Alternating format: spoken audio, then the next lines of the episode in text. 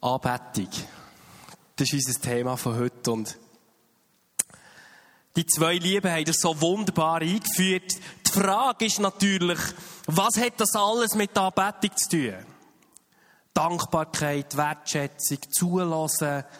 Ah, stimmt, ich muss Hochdeutsch sprechen für unsere Podcast-Zuhörer, die ich, ich darf dich äh, gleich herzlich begrüßen ähm, in diesem Moment. Wir haben ein Theaterstück gesehen, ähm, das wunderbar umgesetzt wurde zum Thema Anbetung.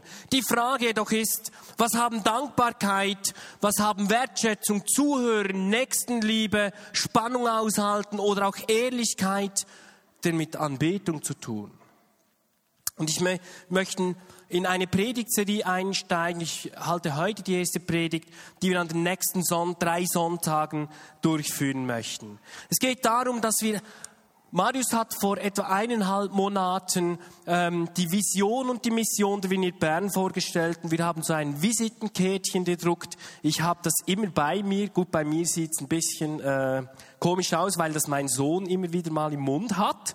Ähm, aber zumindest ich habe es immer bei mir, dass ich das ja nie vergessen.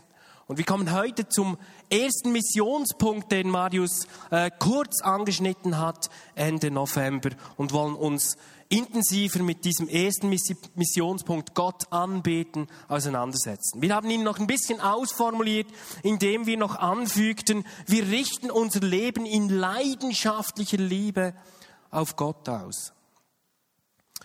Für diesen ersten Teil unseres gemeinsamen Auftrages haben wir uns orientiert an der Bibelstelle in Matthäus 22, die Verse 37 und 38, wo Jesus von einem Pharisäer gefragt wird, sag uns, was ist das wichtigste Gebot? Und Jesus antwortet ihm, du sollst den Herrn, deinen Gott lieben von ganzem Herzen, mit ganzer Hingabe und mit deinem ganzen Verstand.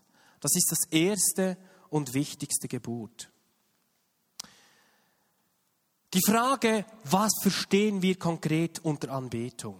Was ist der Kerngedanke? Was ist der Herzschlag? Was ist das Wesen von Anbetung?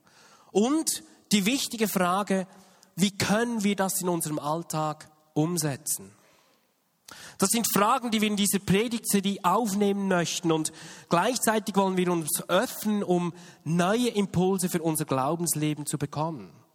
Ist klar, was soll ich Neues sagen? Anbetung ist sozusagen ein Kernelement in der Vineyard Bern. Daher wirst du heute Abend wahrscheinlich nichts Neues hören, aber vielleicht wird etwas wieder neu aufgehen und wichtig werden für dein Leben. Eigentlich könnte man sagen, dass Anbetung zum genetischen Code, sozusagen zur DNA der Vineyard-Bewegung gehört. Wer zum Beispiel auf Wikipedia den Begriff Vineyard eingibt, findet unter anderem folgenden Satz. Die Anbetung Gottes ist eines der Hauptanliegen der Vineyard-Bewegung. Theologisch wird die Bedeutung der Anbetung in der Vineyard-Bewegung gerechtfertigt mit dem Gedanken, dass die Anbetung Gottes der eigentliche Daseinszweck des Menschen sei. Wow, treffender kann man das nicht ausdrücken. Was steht hier? Der erste Sinn unseres Lebens, bevor wir irgendetwas anderes machen, ist, wir sind da, um Gott eine Freude zu machen. Um für Gott eine Freude zu sein. Um ihn anzubeten. Anbeten ist so, sozusagen so natürlich wie Essen, Atmen, Trinken, sowas zum Überleben dazugehört. Genauso gehört Anbeten zu deinem Leben. Es gehört zum Sinn des Menschseins dazu. Und das haben wir nicht nur wir festgestellt, sondern auch Anthropologen haben festgestellt, dass der Mensch einen inneren Hang zur Anbetung hat. Sie sagen, dass der Mensch so geschaffen ist, dass er immer eine Verbindung zu einem Gott oder einem höheren Wesen sucht. Wenn wir nicht Gott anbeten, dann werden wir in irgendeinen Ersatz finden, auch wenn wir am Ende dann uns selbst anbeten. Anbetung bedeutet also, jemanden oder etwas zum Zentrum seines Lebens zu machen. Anbeter sind leidenschaftliche Menschen, welche die Anbetung des Vaters im Himmel zum zentralen Anliegen ihres Lebens machen. Ihre Liebesbeziehung äußert sich in einem tiefen Verlangen, den Willen Gottes zu tun. Anbetung ist also primär nicht für uns gedacht, sondern für ihn.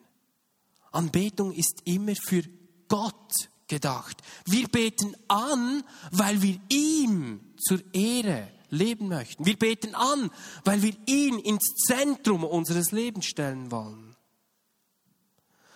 Als Jesus Nachfolger wird so Anbetung nicht einfach nur zu einem Teil unseres Lebens, sondern Anbetung wird zu unserem Leben.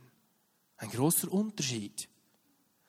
Also Anbetung betrifft nicht einfach nur die Zeit, zum Beispiel während eines Gottesdienstes oder wenn du zu Hause im stillen Kämmerlein für dich äh, mit Gott sprichst, sondern da gehört viel mehr dazu. David sagt in einem, in einem seiner Psalmen, seine Nähe suche ich zu allen Zeiten. In Psalm 113, vom Aufgang bis zur, zum Niedergang der Sonne suche ich Gott. Anbetung sollte das Erste sein, wenn wir am Morgen aufstehen. Und Anbetung sollte das Letzte sein, wenn wir am Abend die Augen schließen. Der israelitische König David hat das in Psalm 34,2 mit folgenden Worten ausgedrückt. Ich will den Herrn alle Zeit preisen. Nie will ich aufhören, ihn zu rühmen. Alle Zeit meint alle Zeit. Nun, jetzt ist die Frage, wie wir das denn machen können. Wir können ja nicht den ganzen Tag, also wenn du irgendwo äh, äh, arbeitest, zum Beispiel an einer Kasse arbeitest und Leute bedienst, du kannst ja nicht den ganzen Tag singen. Gell, Patricia? Oder du, wenn du in der Praxis bist und die, die Leute, deine Patienten kommen, kannst du ja nicht den ganzen Tag ansingen. Ja, wie, wie soll ich das denn machen? Oder machst du das? Nein, nicht, gell?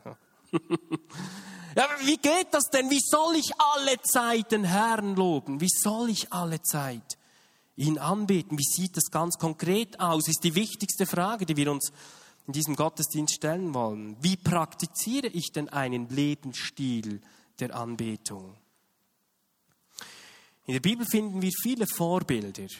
Und es ist unmöglich, das in einer Predigt zusammenzufassen. Deshalb haben wir auch drei Predigten. Und in dieser Predigt möchte ich vor allem auf das Wesen von Anbetung eingehen. Und die nächsten beiden Sonntage wird uns dann Benne mit auf den Weg nehmen, wie Anbetung die Kraft hat, Leben zu verändern. Und ich möchte mit euch das Leben von Noah anhand von drei Punkten anschauen, die uns hinweisen auf einen Lebensstil der Anbetung. Noah hat Gott mehr geliebt als alles andere auf der Welt. Und das zu einem Zeitpunkt, als sich kein anderer Mensch auf der Welt für Gott interessierte. Wir lesen in 1. Mose 6, Vers 9, Noah lebte so, wie es Gott gefiel und hörte auf ihn. Er tat nur, was in Gottes Augen gut war.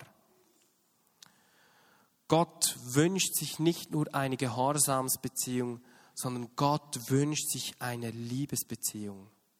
Und für mich ist es eine der erstaunlichsten Tatsachen des Universums überhaupt, dass dieser Schöpfergott, der alles geschaffen hat, der über allem steht, eine innige Beziehung zum Menschen sucht. Also wenn ich darüber nachdenke, das ist eigentlich ungeheuerlich. Gott hat dich erschaffen und mich erschaffen, weil er uns liebt. Wir sind eigentlich ein Gedanke von Gott, weil, weil er nicht alleine sein kann und seine Liebe weitergehen muss. Er sehnt sich danach, dass wir ihn besser kennenlernen und mehr Zeit mit ihm verbringen, die wir eben, wie gesehen, nicht immer haben.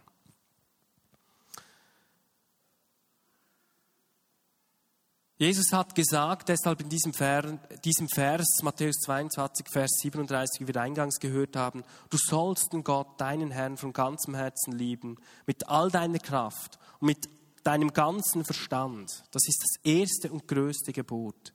Was ist die Folge davon? Eine der Folge davon ist, ist, dass wir unser Leben nicht mehr für uns selbst leben, sondern für Gott und nach seinem Willen fragen. Die Bibel nennt das Hingabe oder Heiligung. Wir fangen an. Unser, unsere Sehnsucht ist es, aus dem Hören der Stimme Gottes zu leben und Gott in unserem Alltagsleben mit einzubeziehen. Das heißt, dass ich meine Zeit, meine Kraft, meine materiellen Ressourcen anhand der Prioritäten von Gott bestimmen lasse und nicht von meinen eigenen Prioritäten. Wie könnte das konkret im Alltag aussehen? Etwas hat mir persönlich geholfen. Und zwar, mir hat geholfen, als ich anfing, die Dinge so zu tun im Alltag, als würde ich sie für Jesus selber tun. Egal was du machst, egal wo du hingestellt bist. Nicht der Arbeitgeber, du machst die Arbeit nicht für den Arbeitgeber, sondern du machst die Arbeit für ihn. Versuch das mal. Du, du wirst ganz anders an die Arbeit drangehen. Mir hat das sehr geholfen, indem ich auch während des Tages ähm, immer wieder das Gespräch mit ihm suche. Innerlich oder wenn ich im Auto sitze, dann auch hörbar. Weil ich weiß, er hat mir ein Versprechen gegeben. Ich bin bei euch alle Tage bis ans Ende der Welt. Er ist da. Er ist bei mir. Und er möchte den Alltag mit mir zusammen verbringen. Das ist ein Lebensstil der Anbetung. Und in Kolosser 3,23 empfiehlt uns Paulus, alles, was sie tut, tut von Herzen als etwas, das sie für den Herrn tut und nicht für die Menschen. Wenn du irgendwo arbeitest, versuch das mal, das, was du machst, für Jesus zu tun, nicht für jemand anderen. Oder in Römer 12, Vers 1 empfiehlt uns Paulus weiter, weil ihr Gottes Barmherzigkeit erfahren habt, fordere ich euch auf, liebe Brüder und Schwestern, mit eurem ganzen Leben, nicht mit der Hälfte, mit dem ganzen Leben für Gott da zu sein. Seid ein lebendiges Opfer, das Gott dargebracht wird und ihm gefällt. Ihm auf diese Weise zu dienen, ist die angemessene Antwort auf seine Liebe. Es ist eine Reaktion eigentlich, weil wir auf seine Liebe reagieren. Und ich glaube, das ist das Geheimnis eines Lebensstils von Anbetung. Ich tue alles, als würde ich es für Jesus tun. Nimm deinen Alltag, deinen Schlaf, deine Mahlzeiten, deine Arbeit, dein ganzes Leben und beziehe Gott in deine Aktivitäten mit ein. Eine Geschichte. Ich, ich habe einer Frau aus unserer Gruppe in Düdingen, ist neu zum Glauben gekommen. Sie ist zu mir gekommen und hat gesagt, hey, äh, das mit dem Jesus ist das super, ähm, aber wie soll ich das im Alltag machen? Ich meine, ich sehe ihn nicht, ich höre ihn nicht, äh, ich fühle ihn nicht. Wie, wie machst du das? Wie beziehst du Jesus in deinen Alltag mit ein? Ich habe ihn, ihr dann geraten, sie soll sich doch einfach vorstellen, als sei dieser Jesus halt unsichtbar immer bei ihr. Sie hat das dann sehr praktisch umgesetzt, indem sie begonnen hat, äh, wirklich laut mit ihm zu sprechen. Ähm, so auch, dann hat sie mir eine Geschichte erzählt, sie war im Laden und hat gesagt, hey, sie hätte Jesus da wirklich in ihren Alltag mit einbezogen, sei vor dem Gemüseladen gestanden, hätte eingekauft für die Familie, für die Kinder und sei sich nicht sicher gewesen, welches Gemüse sie denn kaufen soll. Also hat sie Jesus gefragt, Jesus, was denkst du? Was soll ich heute kaufen? Rüben, Kohlrabi, eine Zugetti, und so weiter. Und eine Frau stand nebendran und hat sich plötzlich komisch angeschaut und sie gefragt, ob sie denn mit dem Gemüse spreche. Und sie hat dann gesagt, nein, nein, nein. Sie hat das falsch verstanden. Sie spreche mit Jesus. Und schon war sie im Gespräch. Sie hat das sehr praktisch umgesetzt, aber es war gar nicht so abwegig. Ich habe das auch angefangen.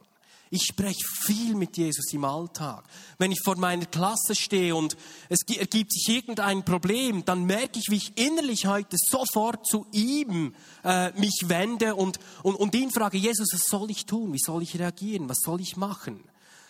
In einbeziehenden Alltag. Eine Geschichte, ich war mir nicht so sicher, ob, sie, ob ich sie erzählen soll, weil sie sehr neu ist. Ich habe mir heute Morgen ein bisschen den Kopf zerbrochen. Ich war, manchmal habe ich das. Ich, ich, dann kommt so wie eine schwarze Wolke über mich und ich habe das Gefühl, ich mache alles falsch.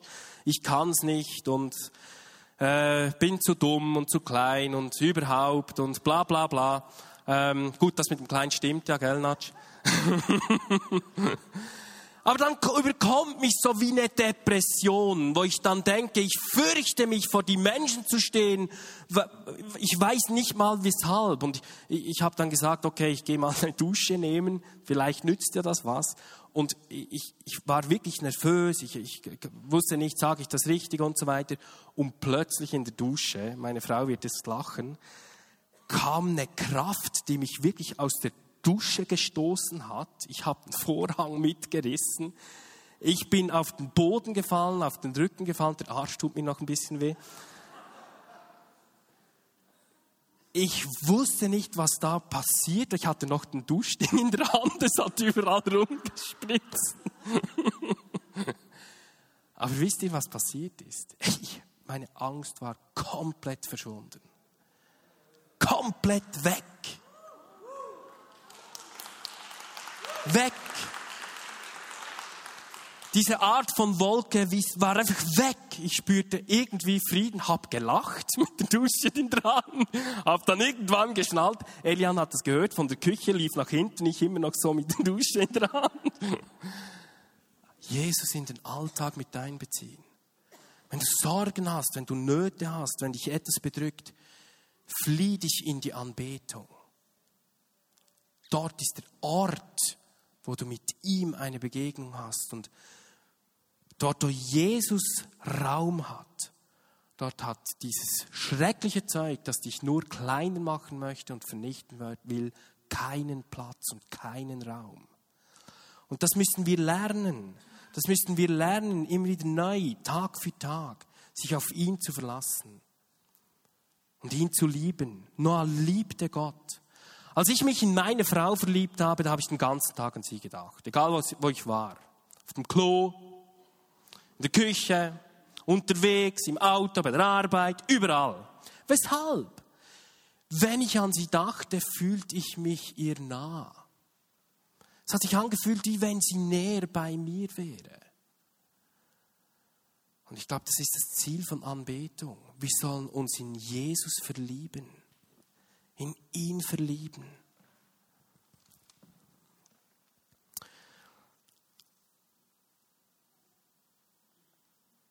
Die Liebe zu einer Person kann aber nur wachsen, wenn ich ihr vertraue.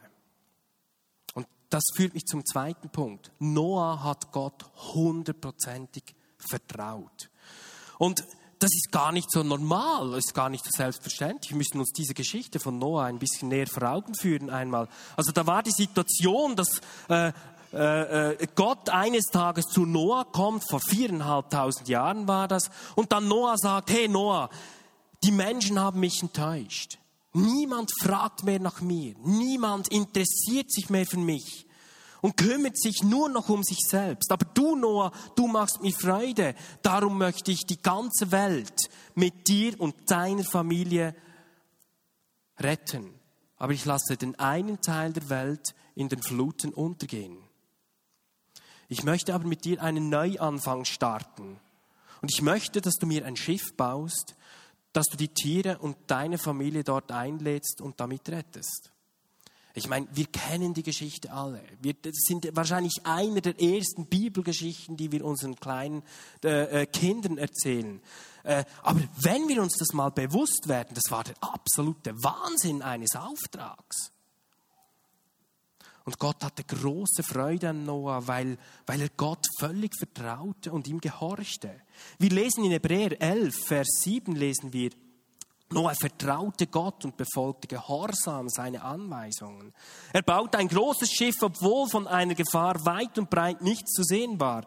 Deshalb wurde er mit seiner ganzen Familie gerettet. Durch seinen Glauben wurde der Unglaube der Menschen erst richtig deutlich. Und durch diesen Glauben fand Noah auch Gottes Anerkennung.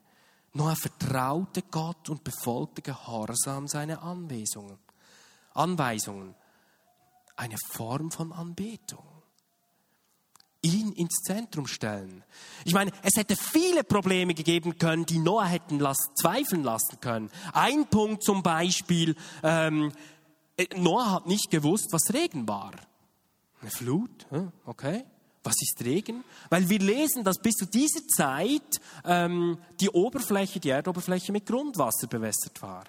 Und wahrscheinlich hat noch nie ein Mensch Regen gesehen. Das zweite Problem, das sich Noah hätte denken können, war die Ausmaße des Schiffes, wir werden es gleich noch sehen, die ihm Gott gegeben hat. Das war gigantisch. Und selbst wenn er es fertiggebracht hätte, ein Schiff zu bauen, wäre da immer noch das Problem gewesen, wie bringe ich denn das Schiff, weil Noah wohnte einige hundert Kilometer vom Meer entfernt, wie bringe ich denn das riesige Boot ans Meer? Ich meine vor viereinhalbtausend Jahren. Und drittens hat es da das klitzekleine Problem gegeben, dass das Schiff groß genug sein musste, dass alle Tiere, die Gott gesagt hat, er einladen soll in dieses Schiff, dass er das unterbringen konnte. Erstens und 377 Tage, das war nämlich die Zeit, wo die Arche auf dem Wasser war, versorgen konnte. Also so viel Jahr Nahrung musste er mitnehmen. Wir müssen uns das mal vor Augen führen. Dieser Auftrag war unglaublich. Das war ein gigantisches Bauprojekt. Die Arche hat für damalige Verhältnisse unglaubliche Ausmaße gehabt. 135 Meter lang, 25 Meter breit und 15 Meter hoch. Eine Fläche von über 8.500 Quadratmeter. Das Ausmaß dieses Schiffes glich demjenigen eines heutigen Passagierschiffes. Da sind gigantische Mengen an Baumaterial notwendig gewesen, Unmengen an Werkzeugen, Arbeitsstunden, Schweiß, Blut, Tränen, Kraft. Ich meine, Noah konnte nicht einfach ins nächste Baufirma-Geschäft gehen, zu Obi oder zu äh, äh, einem Baumarkt, Go, Mikrobauhaus, was es sonst noch alles gibt, und dann mal das Material einkaufen und die nächste Baufirma damit beauftragen, hey, baut mir mal ein großes Schiff. Der war allein. Ein Riesenauftrag. Haben wir das manchmal auch in unserem Leben, dass wir, dass wir das Gefühl haben, Gott äh, lässt uns eine Arche bauen und wir sind überfordert? Ich glaube, Noah war überfordert.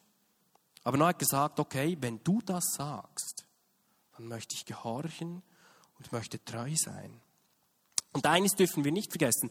Noah hat ganze 120 Jahre lang gebraucht, um diese Arche zu bauen. Könnt ihr euch die Schmach vorstellen? Die Noah wahrscheinlich während diesen 120 Jahren viele Male von den Leuten erlebte, die ihn ausgelacht haben. 120 Jahre lang irgendein Schiff zu bauen im Garten, kein Tropfen Regen, das kannte man ja nicht. Was willst du mit deinem Boot hunderte Kilometer weg vom Meer? Hallo? Könnt ihr euch vorstellen, wie die Familie reagiert hat? Ich glaube, seine Kinder waren schockiert. Daddy, was tust du uns da an? Weißt du, wie die anderen Kinder uns auslachen? Gut, damals hatten sie sogar keine Schule, aber ich denke doch, dass sie Kontakt hatten mit anderen Kindern. Doch Noah vertraute Gott.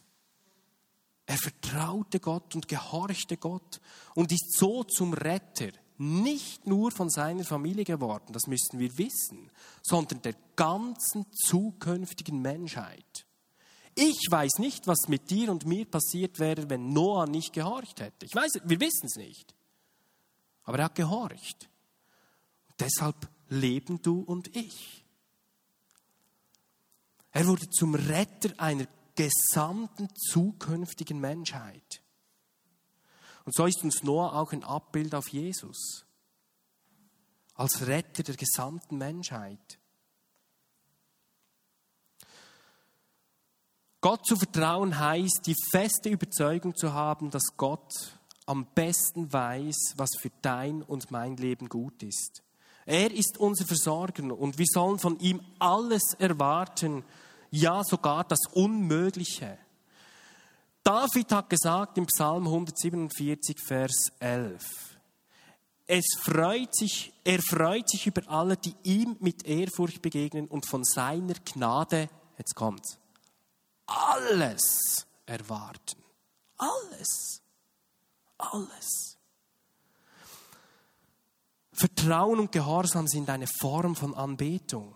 Genau wie Eltern sich freuen, wenn ihre Kinder auf ihre Weisheit und Liebe vertrauen, macht sich Gott, machen wir Gott große Freude, wenn wir ihm gehorchen und auf sein seine Worte vertrauen. Und jetzt kommt ein wichtiger Satz, wie ich finde.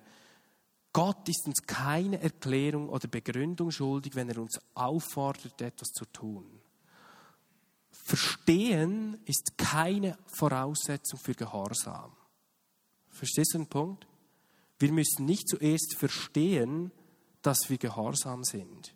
Im Gegenteil, ich habe in meinem Leben oft erfahren, dass wir gewisse Dinge erst dann verstehen, wenn wir sie tun. Sofortiger Gehorsam wird uns mehr über Gott beibringen als tausend Bibelstunden mit anschließender Diskussion.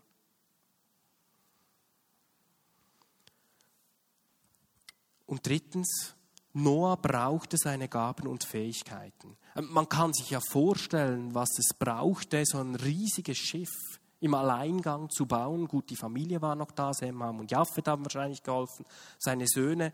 Ähm, und trotzdem hat er seine Gaben einsetzen müssen. Und nachdem die Flut vorbei war, gab Gott einen ganz einfachen Auftrag. Seid fruchtbar, vermehrt euch und füllt die ganze Erde. Eigentlich ein einfacher Auftrag, dahinter steht aber mehr. Eigentlich sagt Gott hier, macht weiter mit eurem Leben, tut die Dinge, die man so als Mensch so tut. Liebt eure Frauen, liebt eure Kinder, gründet Familien, sät und erntet, habt Freude am Leben und lebt als Menschen. Dazu habe ich euch geschaffen, jeder nach seinen Gaben und seinen Fähigkeiten. Noah hat seine Gaben und Fähigkeiten für Gott eingesetzt. Es war eine unglaubliche Leistung, diese, diese Arche zu bauen. Doch Noah hat es geschafft, weil er alle seine Gaben, die Gott ihm geschenkt hat, für ihn eingesetzt hat. Und wenn wir unsere Gaben für Gottes Sache einsetzen, wird das zu einer Form der Anbetung. Gary Lee Thomas ein US-amerikanischer evangelischer Theologe hat festgestellt, dass viele Christen in Formen von Anbetung feststecken, weil sie gar nicht ihren Gaben entsprechen. Und weil sie es nicht anders gelernt haben. Sie haben einen bestimmten Stil, eine bestimmte Form gesehen und kennengelernt, ähm, aber ihre Persönlichkeit würde eigentlich dazu neigen, eine andere Form oder einen anderen Stil mit einem anderen Stil Ausdruck, Ausdruck zu geben. Es gibt Menschen, die zwingen sich in Andachtsformen oder Anbetungsstile, die eigentlich gar nicht ihrem Persönlichkeitsprofil entspricht und ihren Gaben entspricht. Frage. Wenn Gott uns nicht Beziehungsweise, wenn Gott uns alle so unterschiedlich geschaffen hat, warum sollte dann jeder die gleichen Formen und Gaben der Anbetung verwenden, um seine Liebe zu Gott auszudrücken? Christen verwenden seit 2000 Jahren unterschiedliche Methoden und Stile, um ihre Liebe zu Gott auszudrücken. Und das hat sich immer wieder verändert. Nichts Neues unter der Sonne, könnte man sagen. In seinem Buch ähm, beschreibt Thomas neun Wege, Gott zu lieben, die wunderbare Vielfalt des geistlichen Lebens. Und mich begeistert das, ähm, weil es ganz unterschiedliche Zugänge zu Gott aufzeigt, ganz unterschiedliche spirituelle Zugänge auch zu Gott. Es gibt Menschen, die sich gerne im Freien aufhalten und sich in der Natur inspirieren lassen, Gott anzubeten. Achtung, ich meine nicht den Pantheismus, ich meine nicht die Natur anzubeten, sondern sich inspirieren zu lassen von der Natur, von der Schönheit, von der geschaffenen Vielfalt der Natur und darin etwas zu entdecken. Meine Frau zum Beispiel sagt, hey, wenn ich in der Natur bin, dann bin ich Gott so nah. Dann kann ich ihn anbeten. Aber dann gibt es andere Gaben, andere Zugänge. Es gibt Menschen, die stark mit ihren, ihrem inneren Sinnen leben diese werden im Gottesdienst mit all ihren Sinnen vielleicht angesprochen und da inspiriert, Gott anzubeten. Es gibt Menschen, die sich Traditionen verbunden fühlen und kommen Gott näher, wenn sie Liturgien, Symbole und feste Strukturen finden. Asketen bevorzugen eher die Ruhe, die Einfachheit oder die Einsamkeit. Aktivistische Menschen lieben Gott, indem sie das Böse und Ungerechtigkeit bekämpfen und sich für eine bessere Welt einsetzen. Eher fürsorglich veranlagte Menschen ähm, drücken ihre Liebe zu Gott aus, indem sie sich anderen Menschen in besonderer Weise zuwenden. Enthusiasten lieben Gott durch Feiern. Besinnliche Menschen lieben Gott, indem sie sich zurückziehen, um über Gott nachzudenken. Und intellektuelle Menschen lieben Gott, indem sie ihren Verstand zum Studium gebrauchen. Vielleicht hast du dich wiederentdeckt. Und vielleicht ist dir aufgegangen, ja stimmt, da gibt es doch ganz andere Möglichkeiten, wie ich der Liebe zu Gott Ausdruck geben kann. Das war der Grund, weshalb ich Natsch und Debo unbedingt heute ähm, eingeladen habe, dass sie uns etwas zum Besten geben von dem, von den Gaben, die Gott ihnen gegeben hat. Eine Ausdrucksform. Das ist der Grund, weshalb wir Sandra eingeladen haben, ähm, dass sie doch ihre Gabe des Malens heute einsetzt. Eine Form der Anbetung. Und wisst ihr, ich wünschte mir so sehr, dass wir das noch mehr leben dass noch mehr, gerade Menschen, die sich nicht getrauen, die, die, die in der Reserve sitzen und eigentlich genau wissen, Gott hat mir etwas gegeben, ähm, aber ich weiß nicht, wo ich beginnen soll. Fang irgendwo an. Gott kann jede Gabe gebrauchen und das kann zu einer Form der Anbetung werden, wenn wir es für ihn machen, zu seiner Ehre. Wisst ihr, Gott liebt die Vielfalt seiner Schöpfergaben. Wie ein stolzer Vater sieht er, wenn Menschen ihre Gaben, die er ihnen geschenkt hat, einsetzen. Und so eigentlich Ausdruck von Anbetung sind. Gott hat ja die Gaben gegeben. Und wenn wir sie einwenden, anwenden, dann stellen wir ihn ins Zentrum. Es ist eine Form von Anbetung. Jede Aktivität kann so zu einer Form von Anbetung werden, wenn wir sie tun, um ihm die Ehre zu geben. Paulus sagt uns im 1. Korinther 10, Vers 31, bei allen Fragen, die das Leben mit sich bringt, denkt immer daran, dass alles zur Ehre Gottes geschieht. Martin Luther hat gesagt, eine Melkerin kann zur Ehre Gottes auch Kühe melken. Und damit schließe ich den Rahmen wieder zum Anfang. Anbetung ist ein Lebensstil. Anbetung, zur Anbetung gehört viel mehr dazu, als dass wir im ersten Moment vielleicht denken. Und das war mein Ziel, das euch heute ähm, näher zu bringen. Lasst mich zum Abschluss etwas zu den Anbetungsformen in der Gemeinde sagen. Gott wünscht sich, dass er Menschen findet wie Noah, die ihn lieben von Herzen, die ihm zu 100% vertrauen, ihm gehorchen und ihre Gaben und Fähigkeiten, die er ihnen geschenkt hat, auch anwenden. Und interessant ist die Tatsache, dass gerade in der Kirchengeschichte geistliche Aufbrüche immer auch mit musikalischen und künstlerischen Aufbrüchen verbunden waren. Das ist wirklich interessant. Ähm, ich habe nur zwei, drei Beispiele herausgenommen. Martin Luther zum Beispiel, das wissen viele gar nicht, der Reformator im 16. Jahrhundert, hat wunderbare neue Anbetungslieder äh, äh, getextet. Ähm, und zwar er, als er die Bibel übersetzt hat. Nikolaus Ludwig Graf von Zinzendorf zum Beispiel, ein Mann aus dem 18. Jahrhundert, ein Lutheraner, pietistischer Lutheraner, der die Herrenhuterbewegung gegründet hat, hat unendlich viele Lieder geschrieben, die dann in Tausenden von Kirchenliederbüchern ähm, Eingang gefunden haben. Die anglikanischen Brüder John und Charles Wesley haben ihre tiefe Liebe zu Gott in neuen Liedern zum Ausdruck gebracht. Durch sie ist dann im 18. Jahrhundert eine Erweckung entstanden, die zur Gründung der Methodistenkirche geführt hat und Millionen von Menschen mit der Kraft und der Liebe Gottes erreicht hat. Levi Petrus ist ein weiteres Beispiel, der die Pfingstbewegung Anfang des 20. Jahrhunderts mit begründet hat. Er hat viele neue Anbetungslieder geschrieben. Jetzt kommen wir in die Gegenwart. Als 1982 die Wiener Bern, damals noch Basileia Bern, gegründet worden ist, haben mir Benne gesagt, haben sie als erstes neue Anbetungsmusik gespielt als Ausdruck der Sehnsucht nach Hingabe und Erweckung. Und wisst ihr, was mich am meisten begeistert? Mich begeistert noch heute zu sehen, dass eine große Zahl von Menschen in der Wiener Bern neue Songs schreiben, die das Leben der Gemeinde thematisieren und bereit sind, auch neue Anbetungsformen, eben wie das Theater, wie das Malen, eigentlich wie preiszugeben.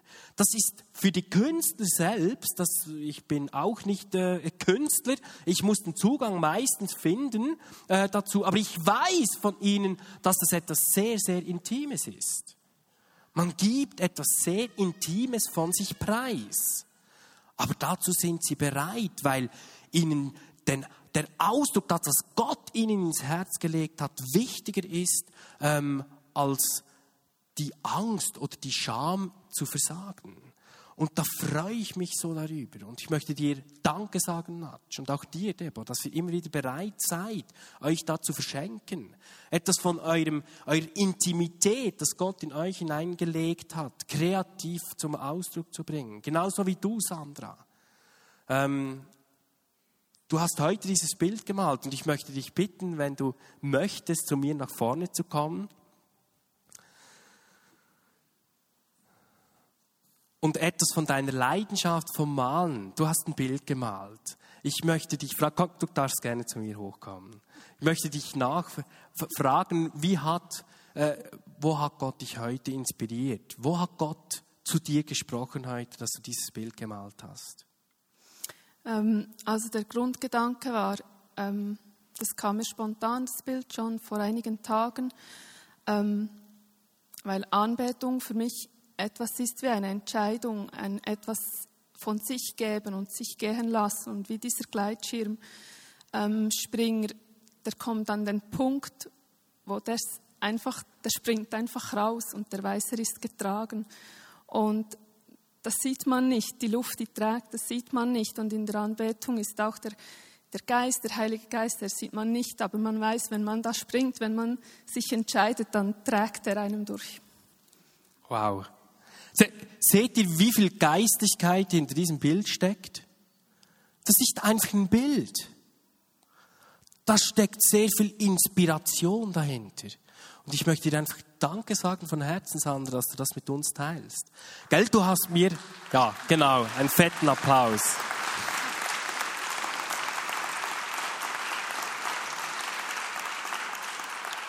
Mich freut es im Besonderen auch, da Sandra diese Woche eine E-Mail geschrieben hat und gesagt, gell, das darf ich, dürfen wir sagen, oder? Ja. Das mit der, du weißt, was ich meine. Gut.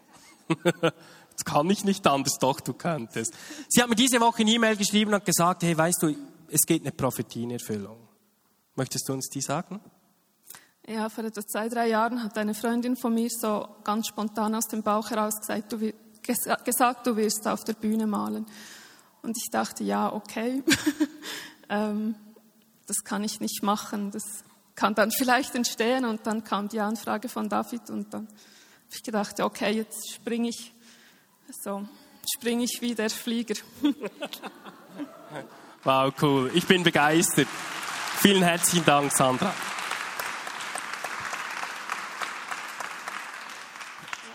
Gut, ich habe gerade mit Sandra gesprochen. Wir machen es so. Ähm, ihr, ihr seht, wie sich Sandra inspirieren lassen hat. Und vielleicht hat das jemand von euch angesprochen. Und ich habe grad, wir haben gerade gesagt, dass wir das Bild verschenken möchten. Wenn dich das Bild angesprochen hat, dann machen so, first, der Erste, der bei Sandra ist, ähm, der das Bild gerne haben möchte, da kommt schon jemand, ich hab's mir gedacht, der am meisten Mut hat. Mut wird belohnt, gell, Deborah? Super, ihr könnt zusammenschauen. Ja. Sie war auch schon bei mir im Malen. Ich habe mal eine Kleingruppe gemacht. Somit kann ich sagen, es bleibt in der Familie. Okay, cool. Ich möchte zur Farbe Rot noch etwas sagen. Die ist heute entstanden während der Anbetung, also als du zu predigen beginnen begann, also begonnen hast.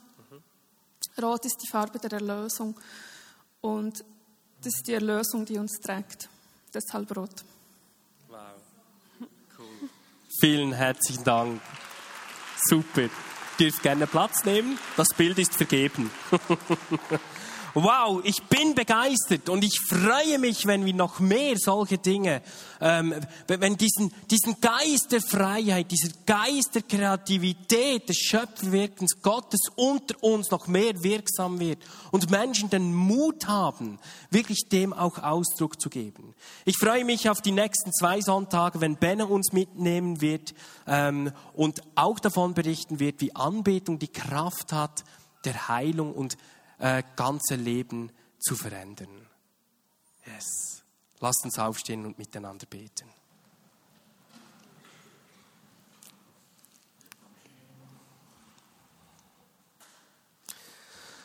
Und ich möchte besonders für diejenigen beten, die vielleicht unter uns sind und vielleicht gibt es solche, denen geht es manchmal auch so. Sie fühlen sich zu klein, sie fühlen sich zu schwach, zu unbegabt, zu dumm, zu dick, zu dünn, was auch immer. Ähm, und haben wir das Gefühl, sie haben keine Gaben bekommen. Das ist eine Lüge. Und genau da möchte ich jetzt dafür beten. Und Jesus, ich vertreibe diese Lüge aus den Herzen der Menschen. Ich spreche Wahrheit in die Herzen der Menschen. Niemand ist unbegabt. Es ist ein Hohn, wenn wir sagen, ich bin zu klein oder zu dumm, weil du uns geschaffen hast. Und Jesus, ich bitte dich, dass du jetzt kommst und genau diese Herzen berührst, die manchmal von sich denken, ich bin zu klein, zu unbegabt, zu dumm, zu was auch immer. Und ich vertreibe diese Lügen im Namen von Jesus Christus. Die Wahrheit muss in dein Herz kommen. Die Wahrheit über dein Leben muss in dein Herz kommen, dass, dass du dich selbst erkennst. Die Schönheit, die Vielfalt äh, dieser Gaben, die Gott in dich hineingelegt hat. Und ich setze frei, dass du die, diese Gaben, geöffnete Augen hast, um diese Gaben ähm, zu, zu, zu entdecken, neu zu entdecken. Und ich setze frei, dass wenn du merkst, da ist ähm, etwas wo ich den Zugang, diese Spiritualität, diesen Zugang zu Gott vielleicht äh, verschlossen äh, war in letzter Zeit. Ähm, und du merkst, da gibt es einen neuen Weg, einen neuen Weg der Freiheit, inspiriert vielleicht durch die Gedanken von heute Abend, dann möchte ich dich ermutigen, diesen Weg zu gehen.